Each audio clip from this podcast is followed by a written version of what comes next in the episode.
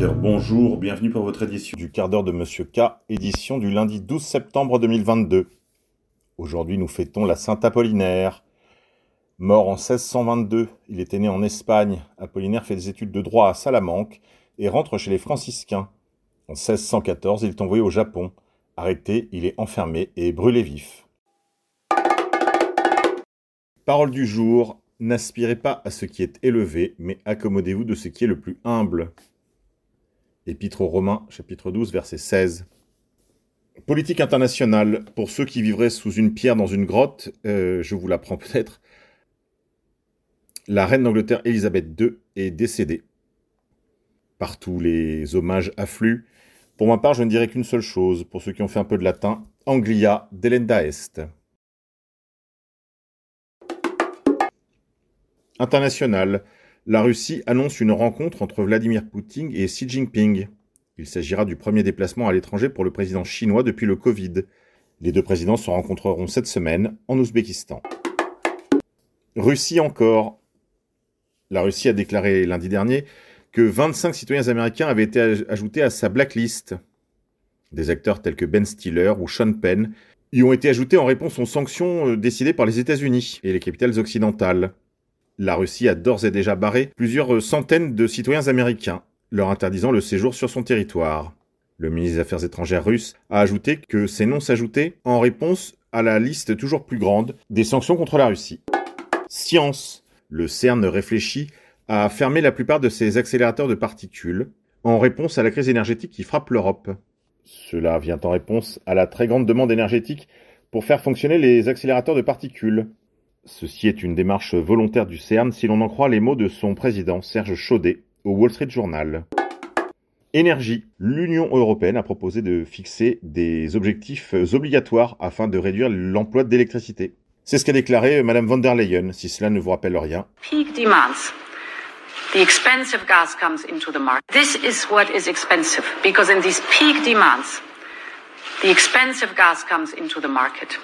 So what we have to do is flatten the curve and uh, avoid the peak demands. We will voilà, comme vous l'aurez entendu, il s'agit une fois plus d'aplanir la courbe et d'éviter les pics. Tout comme dans le Covid-19. Enquête. Une enquête a été rouverte au sujet de la mort mystérieuse d'un conseiller de Bill Clinton qui était lié à Jeffrey Epstein. Il avait été retrouvé pendu à un arbre avec des blessures par balle à la poitrine. Mark Middleton, l'un des conseillers spéciaux de Bill Clinton, originaire de Little Rock dans l'Arkansas, et qui était lié au pédophile Jeffrey Epstein, dirigeant d'un réseau de chantage à la pédocriminalité, est mort à l'âge de 59 ans en mai dernier. Cette mort mystérieuse rouvre euh, une partie du dossier Epstein-Maxwell Clinton. Affaire à suivre. Finance. L'économiste Nouriel Roubini prévient qu'une récession imminente s'approche. Elle sera doublée d'une très grave crise financière et d'une crise de la dette. Les marchés actions n'ont a priori pas fini de chuter selon lui, via capital.fr. Censure. La plateforme de partage vidéo YouTube annonce la suppression de plus de 120 000 vidéos pour désinformation. Selon certains observateurs, c'est la première fois que Google inclut cette catégorie dans un rapport trimestriel sur le retrait de contenu de sa plateforme vidéo, ajoutant la désinformation à des éléments comme la pornographie, les discours de haine, la sécurité des enfants, etc. Le contenu supprimé pour désinformation représente 2,7% de toutes les vidéos supprimées en avril et juin. Le nombre de vidéos disparues de YouTube pour avoir prétendument diffusé des informations erronées est plus élevé que celui des vidéos signalées comme promouvant la violence et l'extrémisme violent, ainsi que pour d'autres raisons non définies. Au cours de cette période, YouTube a supprimé un total de 4 496 933 vidéos, la plupart, 1 383 000, pour avoir enfreint les directives relatives à la sécurité des enfants, suivi des contenus violents ou graphiques, presque un million, et des contenus sexuels ou contenant la nudité. Google indique qu'il décide des vidéos à censurer en appliquant ses lignes directrices communautaires et s'appuie sur des personnes réelles et des technologies pour signaler les contenus à supprimer. Sur le plan humain, le géant dispose d'un programme appelé Trusted Flagger qui inclut des ONG, des agences gouvernementales et des particuliers. Cependant, la grande majorité des vidéos supprimées plus de 4 millions ont d'abord été signalés par le système automatisé de Google, suivi par les rapports des utilisateurs comme source de la première détection. Les Trusted Flaggers, presque 35 000 personnes, et les ONG représentent 10 000. Selon le rapport, une agence gouvernementale est à l'origine de la suppression de 45 vidéos au deuxième trimestre.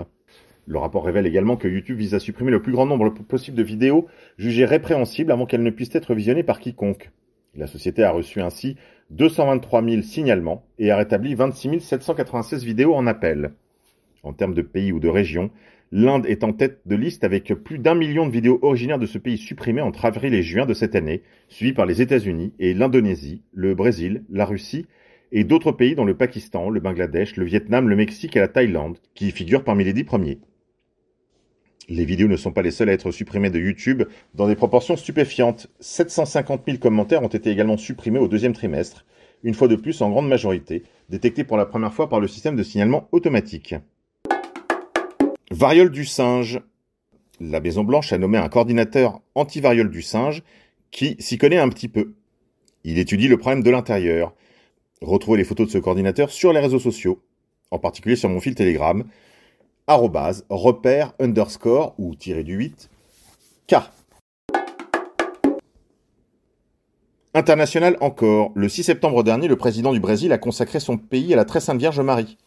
Le président Bolsonaro consacre le Brésil à la bienheureuse Vierge Marie et au saint ange gardien de la nation. Geste sans précédent, la plus haute autorité du pays à genoux remet son pays entre les mains de la mère de Dieu. Via Média Presse Info. Tour Eiffel éteinte, drapeau en berne, la France rend hommage depuis le début de la semaine à la reine Elisabeth II. Les drapeaux français seront également mis en berne le jour de ses obsèques. Agriculture. En Inde, des dizaines de milliers de têtes de bétail meurent après avoir été vaccinées sur ordre du gouvernement. Angleterre. Liz Truss succède à M. Johnson comme première ministre conservatrice d'Angleterre. Avant même d'avoir fait acte d'allégeance au nouveau roi Charles III, elle avait fait acte d'allégeance à la communauté de Lumière. Elle avait déclaré J'éradiquerai les germes de l'antisémitisme. Elle s'était également engagée à surmonter les obstacles en vue de la création d'un mémorial de l'Holocauste près du Parlement britannique. Madame Liz a également mis la dernière main à son projet de gouvernement qui ne contiendra aucun homme cis blanc. Agriculture encore. Pourquoi des fermiers détruisent-ils des récoltes et de la nourriture? Alors que les pénuries se multiplient et que les Américains luttent contre l'inflation demandent nos confrères de Fox News.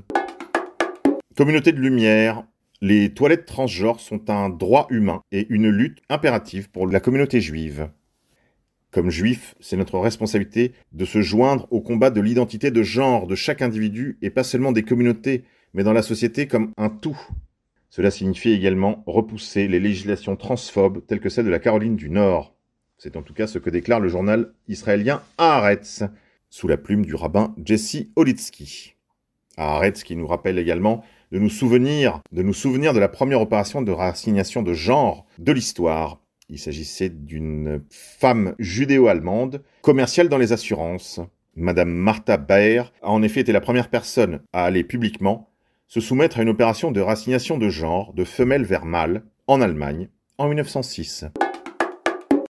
Histoire. Après un demi-siècle écoulé, nous fêtons ces derniers jours le triste anniversaire des attentats de Septembre Noir, en le 5 septembre 1972. Ces attentats de Munich qui ont vu la mort de plusieurs athlètes israéliens auraient été coproduits par des forces de l'OTAN. L'OTAN serait impliquée dans le massacre des Jeux Olympiques de Munich. De nouvelles pistes émergeraient. Retrouvez l'intégralité de l'article de nos confrères de Mediapresse Info. Transport. Dans 15 ans, plus personne ne possédera de voiture électrique. Pour ceux qui connaissent un peu le sujet, il est impossible de fournir des batteries pour euh, transformer l'entièreté de l'industrie automobile du moteur à explosion vers euh, des batteries au lithium. Retrouvez l'intégralité de l'article également sur automobile-propre.com. Le journaliste juif de gauche Alain Grèche s'est vu censuré sur les antennes de BFM TV. Écoutez cette interview qui a été caviardée. Donc cette, ces discussions hein, qui sont en cours avec euh, sous l'égide de, l'Égypte, l'Égypte qui nous dit que Israël a accepté la, la trêve proposée par l'Égypte, mais qu'elle attend toujours une réponse du djihad islamique. Quelle est, selon vous, l'issue que ça pourrait donner? Écoutez, d'abord, il faut rappeler que cette escalade a été déclenchée par Israël sans que Israël, au moment où elle mène ses opérations, n'ait subi aucune attaque. Donc, euh, effectivement, c'est Israël qui est à l'initiative. Aujourd'hui, Israël a tué un certain nombre de responsables euh, du djihad. En, tous les cas, c'est ce qu'ils affirment. Ils ont tué une trentaine de civils en plus. Euh, je veux dire, eux, ils, voudraient limiter le conflit parce que on sait très bien que ce conflit n'aboutira nulle part. c'est la quatrième ou cinquième guerre que Israël mène contre Gaza, avec des centaines de, de, gens tués. Il y a toujours une escalade, il y a toujours des, des morts euh, essentiellement palestiniens, mais aussi israéliens. Et à l'issue de cette guerre, on va avoir un communiqué de l'armée israélienne pour dire nous avons renforcé notre capacité de dissuasion, nous avons détruit les infrastructures terroristes, et on sait que ça va recommencer dans un an. Pour une raison très simple, c'est que le peuple palestinien vit sous occupation, à Gaza comme en Cisjordanie et que cette situation ne peut déboucher que sur des violences, elle ne peut déboucher que sur des affrontements. L'idée qu'ils vont simplement négocier et que ça va se calmer, c'est faux. Il y a, euh, en plus à Gaza, nous avons un, territoire qui est sous blocus depuis 15 ou 20 ans. Vous savez ce que c'est pour un jeune de ne pas pouvoir sortir? Il y a des gens qui sont nés à Gaza, ils ne peuvent pas sortir du territoire. Et effectivement, ça crée une, euh, une volonté de résistance, une volonté, ils sont prêts effectivement à, tout, mais c'est cette situation qui crée les, escalades successives. Grippe 19, référé de l'association Bon Sens contre Bill Gates. L'audience aura lieu le 22 septembre au tribunal de Nanterre. L'association bonsens.org et trois de ses administrateurs ont assigné en référé le cofondateur de la multinationale Microsoft, Bill Gates, devant le tribunal judiciaire de Nanterre, par le biais de leur avocat, maître Diane Prota. Après que cette assignation ait été dûment délivrée au domicile américain de M. Gates, le cabinet d'avocats américain Gates, un cabinet de Seattle fondé en 1900 un cabinet de Seattle fondé en 1883, dont l'un des principaux associés fut William Gates, père de Bill Gates, s'est constitué avocat le 6 septembre et représentera donc le milliardaire dans ce dossier. Le 6 mai dernier, Bill Gates était invité de la chaîne publique France 2 en direct au journal de 20h pour faire la promotion de son nouvel ouvrage Comment éviter la prochaine pandémie. Au cours de son interview, ce dernier a accusé les complotistes d'avoir complètement retourné la situation en disant que je gagne des milliards pour tuer des gens, et de dénoncer, d'une certaine manière, c'est assez humoristique, mais c'est aussi problématique. Ça décourage des gens qui pourraient prendre le vaccin et c'est notre meilleur outil pour empêcher des morts. Et dans ce cas-là, devient quelque chose de tragique et j'aimerais que les faits soient mis en avant. C'est un excellent vaccin et nous essayons de faire de notre mieux pour sauver des vies, c'est tout. Le milliardaire n'a pas hésité à assurer que les personnes qui décédaient suite à une infection du Covid-19 étaient des non-vaccinés. Si vous regardez ceux qui meurent, en fait, c'est les gens qui ne sont pas vaccinés. Nous savons que même les gens vaccinés, si l'on est vieux, on a probablement besoin d'un rappel, mais c'est un miracle qui a empêché des millions de morts. Par ces propos, les dépositaires de la plainte estiment avoir été dénigrés de façon volontaire et malfaisante par le milliardaire à une heure de grande écoute devant des millions de téléspectateurs sur une des chaînes publiques les plus visionnées de France.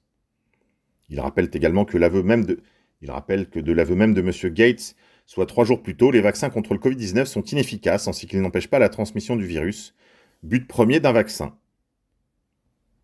Indépendamment du taux de survie au virus estimé à 99,98% et de l'existence de traitements précoces dont l'efficacité contre la maladie était scientifiquement prouvée, il n'existe aucune étude démontrant que les personnes qui meurent du Covid-19 sont les personnes non vaccinées.